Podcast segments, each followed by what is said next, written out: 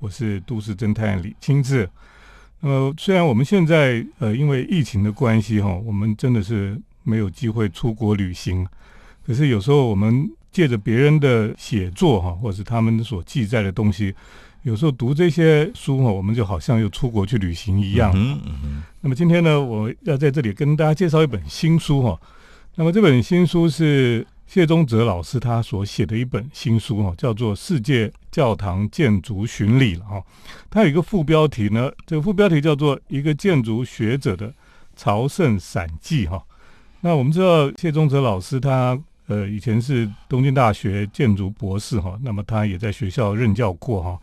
啊，过去他写的书哈，觉得有一些是比较。正经八百，其实我没有说这本书不正经啊。我的意思是说，就是比较严肃的建筑的书、理论的书哈。是。那么他也翻译很多这个，像哎，你最早翻译是安藤忠雄的嘛哈。然后呃，这样伊东丰雄的书啊，他都有翻译哈。不过这几年哈，他有一些机会呢，他自己。有一些是比较像散文一样哈，他的旅行所写的一些感想哈。嗯哼。那么像上次冰岛，他写过一本冰岛的哈。对。跟这个跟风川秀雅一起，对他们合作的这样的一个书了哈。是。那他又出了这一本《世界教堂建筑的巡礼》了哈。嗯哼。所以我们今天特别邀请谢宗泽老师来到我们的节目当中。是。啊，各位听众朋友，大家好，我是宗泽。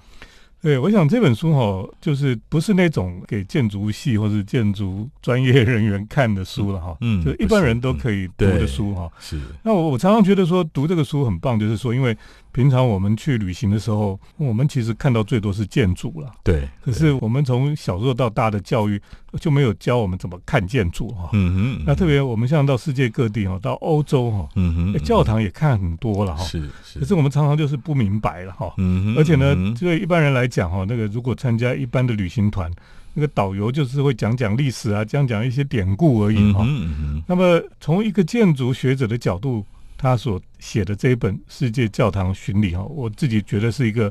非常通俗易懂哈，可是呢又有很多你自己的感情放在里面了哈。那我觉得这个读起来哦，就非常的有温度啊，就不像是只是一个建筑学者写一本建筑的书一样哈。那你当初为什么会想要写这本教堂的书？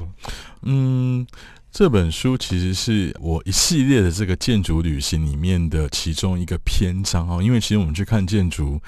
哦，看了蛮多，不管是住宅或者说音乐厅、剧院各种建筑类型，但是教堂必然就是一个很像是欧洲文明重要的一个从过去一直流传到现在的一个文明的遗产啊。那么当然也跟我这些年来啊比较。就是进入到这个基督教的这个信仰啊，更深入、更虔诚的状态。因此，想透过一些过去曾经造访过的这些教堂建筑的回想，以及从这当中我曾经听到什么样的一个，也许是来自于。上帝的启示，或者说在那个里面所感受到的一些事情，想要把它做成一个记录来跟大家分享。那么，蛮大的一个动机，其实一方面就是说整理自己过去所留下的这个建筑的足迹之外，二方面其实也是一个啊，身为建筑学者，很多时候就是我还是会非常佩服以前，比如说安藤忠雄也好，还是科比也把他们作为一个创作者，他们其实。非常重视一个他们在旅行当中的所知、所见、所想的这些部分，某种程度上有一点在 follow 他们的脚步。那当然比较遗憾的是，我后来并没有成为建筑大师，但是我至少应该可以留下一些可以传播给其他人，他未来也许可以成为。建筑大师的这些啊，不管是学者啊，这些建筑师，或者说一般民众，也可以得到一些去观看建筑的一些线索。那我觉得这是我能够做的一点小小的贡献。嗯，一定有人会想说，为什么你们学建筑的人哦，嗯，都那么喜欢去旅行了？嗯哼嗯哼，这是为什么？因为安藤他其实曾经提到过，就是说我们在做。建筑设计很多时候都是在这个二 D 的啊平面的状态下去画出这些图面啊。当然，现在虽然说非常要求要做出模型啊，可是其实长时间透过这些平面、立面、剖面，能够接触到真实建筑的本质，还是非常有限，所以他主张必须要让自己的五感去浸泡到那个真实的建筑环境，去感受那个当下的各种氛围，甚至是在那个建筑产生的声响与光影，才有办法真正去体会到那个建筑的本质啊！所以某种程度上。安藤老师的这样子的这个讯息呢，都成为驱策。后来非常多人就是好像学建筑，就是一定要到处去看，那么也因此会成为后来啊做设计的一个非常重要的 resource。嗯哼，那这本书哈，它封面哈就是在瑞典哈，嗯哼，瑞典的一个森林墓园哈，是是那，这个地方我看你也是很喜欢的样子哈。对，这个墓园真的很漂亮。是那。每个人去那边的人都不会觉得很害怕哈，嗯，可是都觉得哎，这个墓园真的是太美了。是，如果要死的话，也要死在这种地方。等一下，我们再继续来跟听众朋友谈谈哈这本《世界教堂建筑巡礼》的书。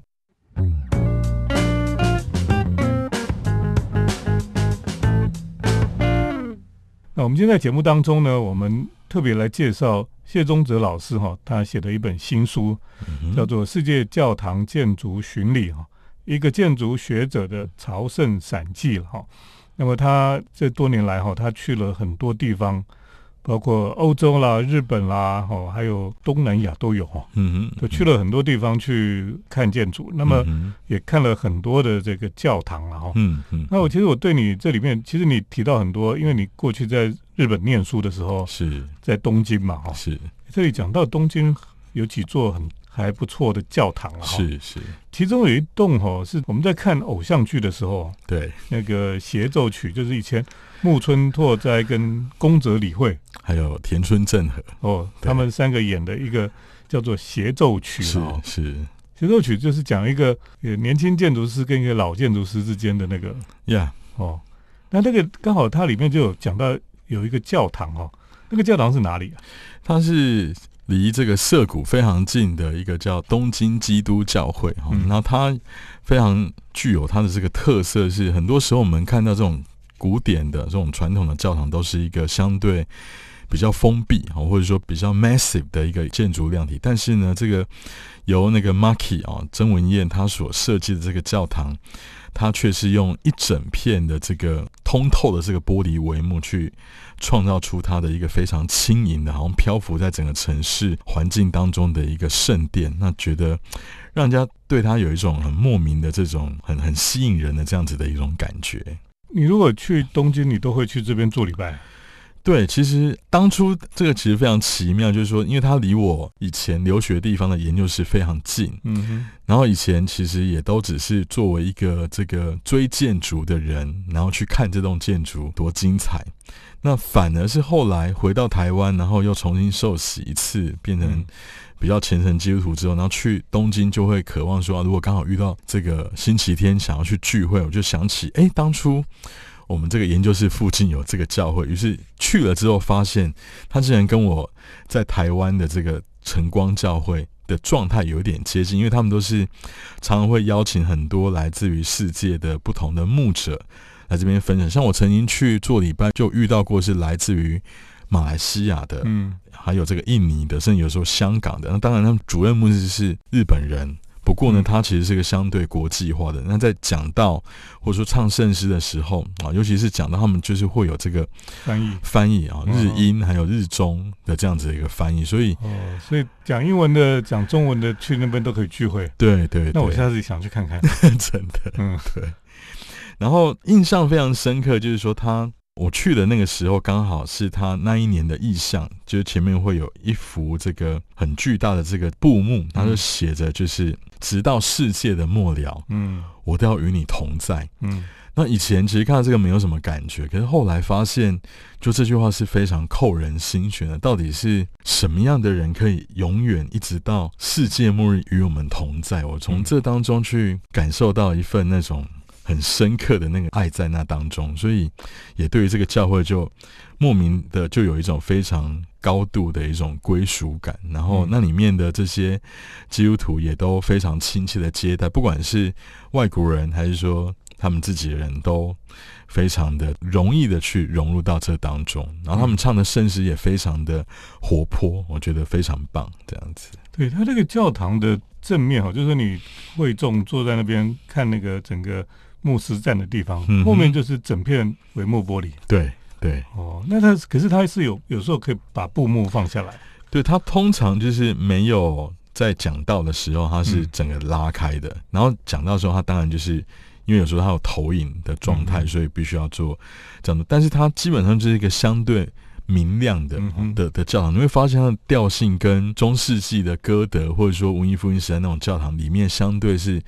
比较灰暗，但是让那个好像是那个所谓的十字架圣坛的地方会有那个光进来，嗯的做法不太一样，它是一个全面被打开，而且它有很多精彩的那个吊灯就在那个圣堂里面，所以会有一种错觉，好像很多天使飞在那个空中嗯嗯的那个感觉，所以算是一个非常特殊，然后有很有趣的一个这个让人家可以亲近的教会啊。嗯。嗯，那么在东京呢，当然还有另外一个教堂哦，很有名，就是丹下健三设计的这个圣玛利亚大教堂。，对对，这个从一九六四年开始哈，一直到现在哦，也是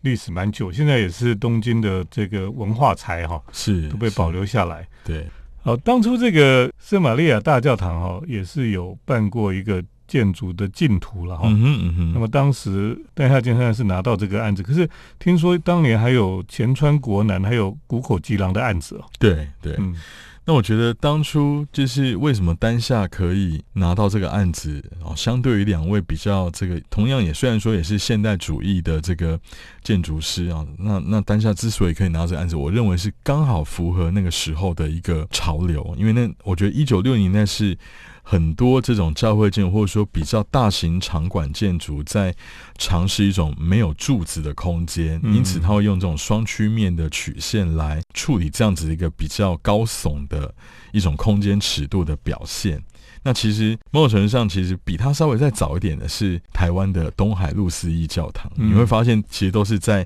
尝试这种曲面、这种壳构造的一个状态。那单下它的规模比路思义大太多了。大太多，而且它是、如果说那个路思义是单向的，它是变成是四个四个，四个四个方向，所以它从从天空看就只就是一个十字架，一个架，十字架，对，嗯所以在这个所谓的技术层面上面，它的这个贡献非常非常大。那么也在各方面让这个可能是当初的这个教堂的这个执行委员会觉得丹下这个案子具有划时代的嗯一个意义而赢得这个净土。而它有一个另外一个有趣的地方，就是说一般的教堂的那个动线就是直接，也许从外部直接就进到那个主要大门，它却是有一点采取这个日本回游的这个庭园的方式，就先进大门，然后你还要再往后绕，再绕去一个比较曲折的，很像那个日本的那个奥的文化的那那件事情来铺成一个好像从这个外面的比较俗世，对。呃进入到神圣嗯。领域里面的一个过滤的的一个沉潜的过，程，这跟西啊方的好像教堂就是一条通进去这样不。太一样，不太一样对哦，所以相当有魅力。所以，如果听众朋友如果去东京哈，但现在还没有机会去了哈，等到疫情过去哈，去东京 真，我觉得真的，你走到这个圣玛利亚大教堂哦，哇，嗯就真的，因为它整个高耸上去哈，对，你就会觉得很想要这个抬头仰望神的感觉了哈真的。真的，好，我们等一下继续请谢宗哲老师来继续跟我们来分享。嗯哼。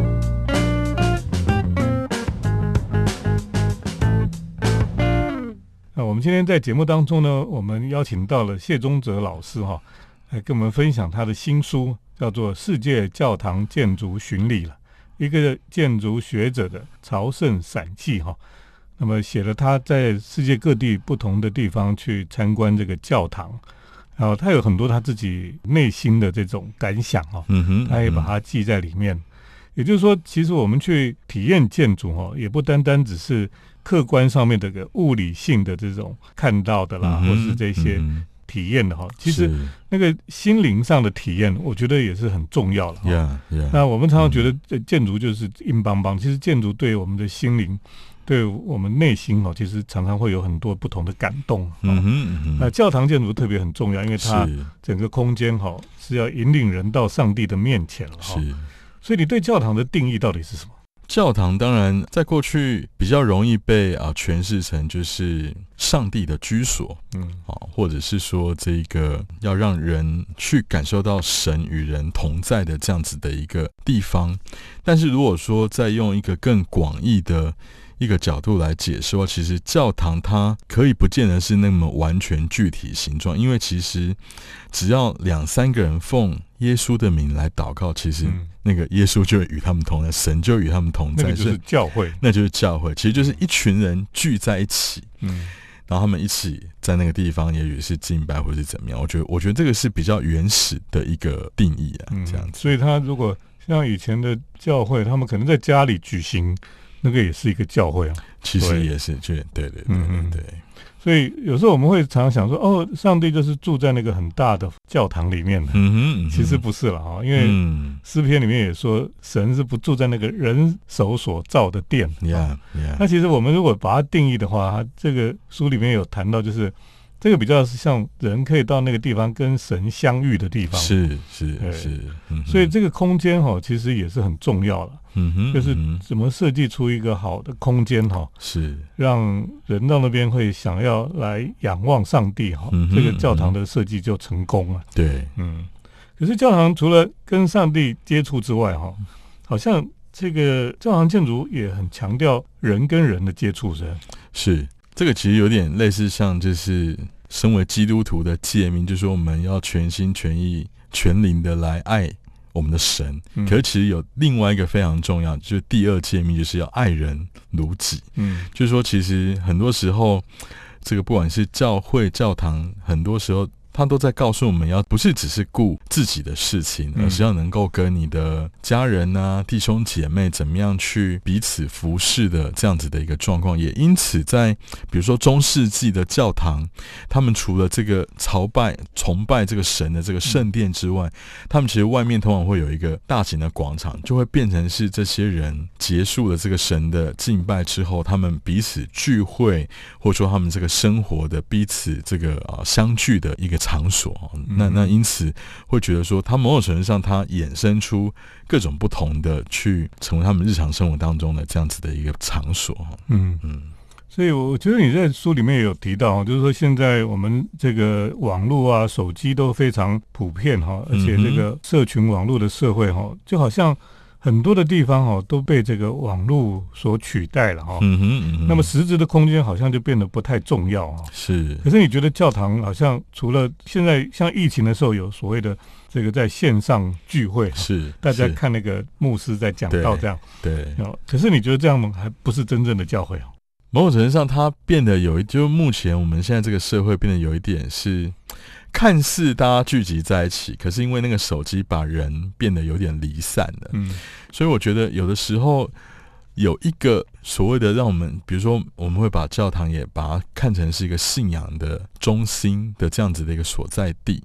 那么让人们可以，比如说，如果说是暂时放下手机，然后再重新来到这个地方，很专心的，不管是这个聚会也好，还是说彼此去重新共同享受一种彼此互相关心的一个生活的所在，来进行这样子的一个团契，我认为那也是今天教堂的这样子的一个空间被为珍贵啊的这样子的一个状况。嗯，对，所以呃，有时候我们就想说哈，其实你知道，在过去在美国有所谓的汽车教堂，嗯哼，嗯哼就是大家开车去一个停车场，然后就把收音机打开，然后你就看到前面是有人在讲道，可是你就从收音机里面可以听到他讲道的声音，是，然后你聚完会之后就把车子开走就走了，嗯所以你没有跟旁边的人有互动了哈。对，那这个是有一点奇怪，因为一个教会哈，人除了跟上帝见面之外哈，嗯也是要跟嗯这个弟兄姐妹有来往哦，对，这样才能够真正实践这个彼此相爱的生活。。是是。好，等一下我们再继续请呃谢宗哲老师来跟我们分享。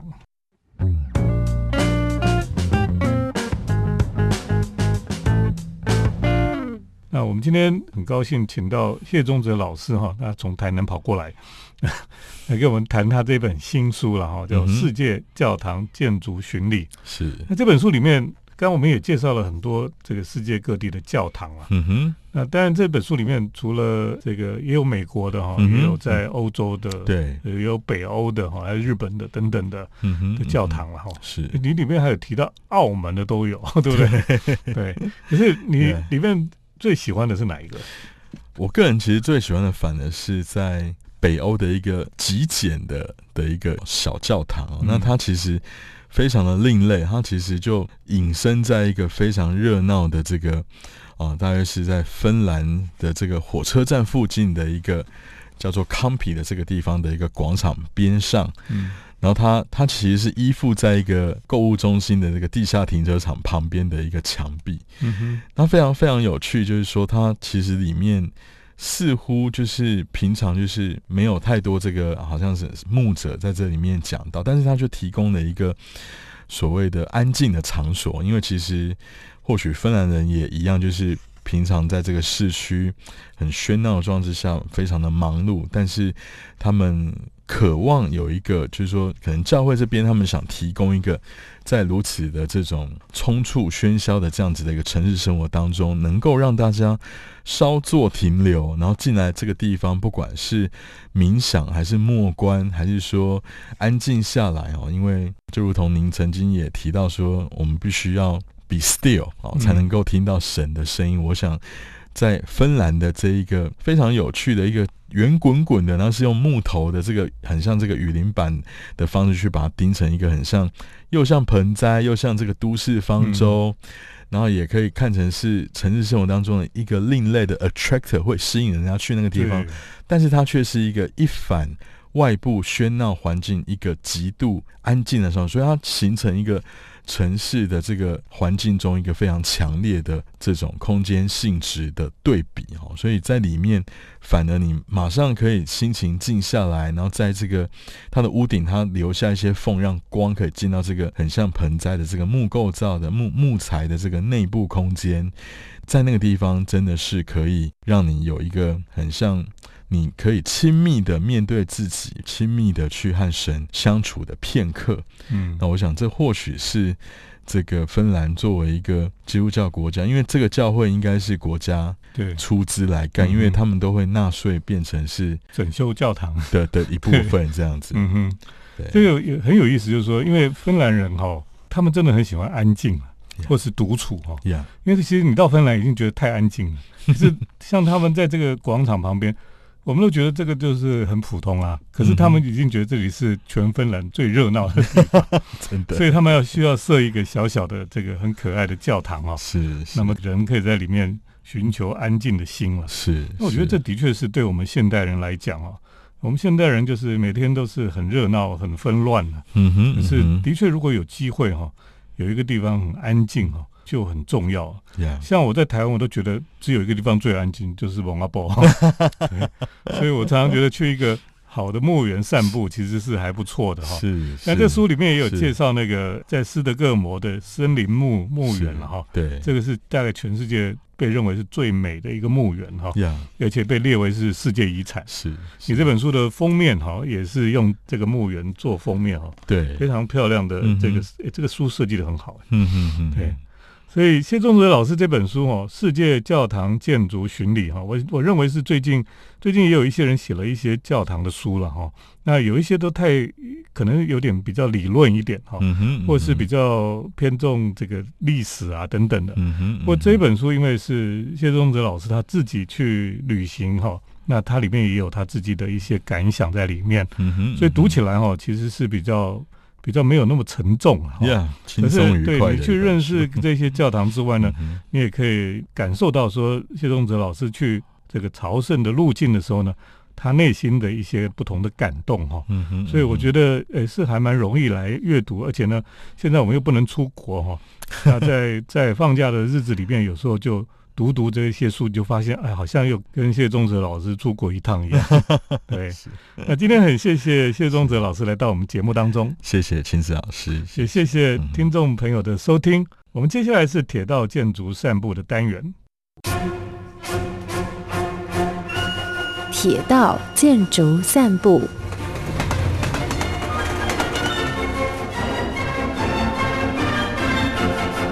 我是都市侦探李清志。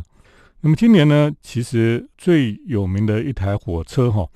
应该因为疫情的关系呢，反正我们也不能到世界各地去搭火车。可是有一班列车呢，最近非常受到欢迎。那么不论是在日本、在台湾哈，都是大家非常熟悉的一台列车，非常热门的一台列车。那这台列车呢，跟什么新干线、什么特别列车？名建筑师设计的都没有关系。这台列车呢是一台蒸汽火车哈，那么它的名字就叫做无限列车。无限列车呢其实就是日本现在非常受欢迎的一个动漫哦，叫做《鬼灭之刃》，它的电影版就叫做《鬼灭之刃无限列车篇》哈。那么这个电影呢，呃，虽然是动画的电影。可是它就是《鬼灭之刃》的一个电影版，那么它主要就是在讲其中一段哈，就是无限列车这一段的，把它变成电影搬上大荧幕来看。《鬼灭之刃》可能是今年非常很奇特、非常受欢迎的一部动漫。那么这个动漫呢，很特别，是因为其实我本来也不知道，我也不晓得要去看这个动漫，可是因为我儿子一直鼓励我看哈，所以我就呃勉为其难的去开始去看。那么看一看之后，就觉得呃，的确是非常热血了哈。那么在这个电影当中呢，就结合了这个呃有鬼哈，如果被鬼咬到了哈，那么你将来也会变成鬼啊。所以呢，鬼就会在地球上吃人这样子，也会有点像僵尸这样吧。可是因为这个鬼呢，他们就有一个鬼灭队哈，有一队的人，他们就去为民除害，去把他们杀掉。不过鬼为什么还能杀，我也不不太了解了哈。不过这个主角哈，赵门炭治郎啊，那么他因为家里也被鬼袭击哈，所以他赶回家的时候，这个兄弟姐妹、妈妈都都被鬼吃掉了。那么只有他一个妹妹哈，叫做祢豆子，她还活着，而且呢，就快要变成鬼了。那么他只好就想办法把他让他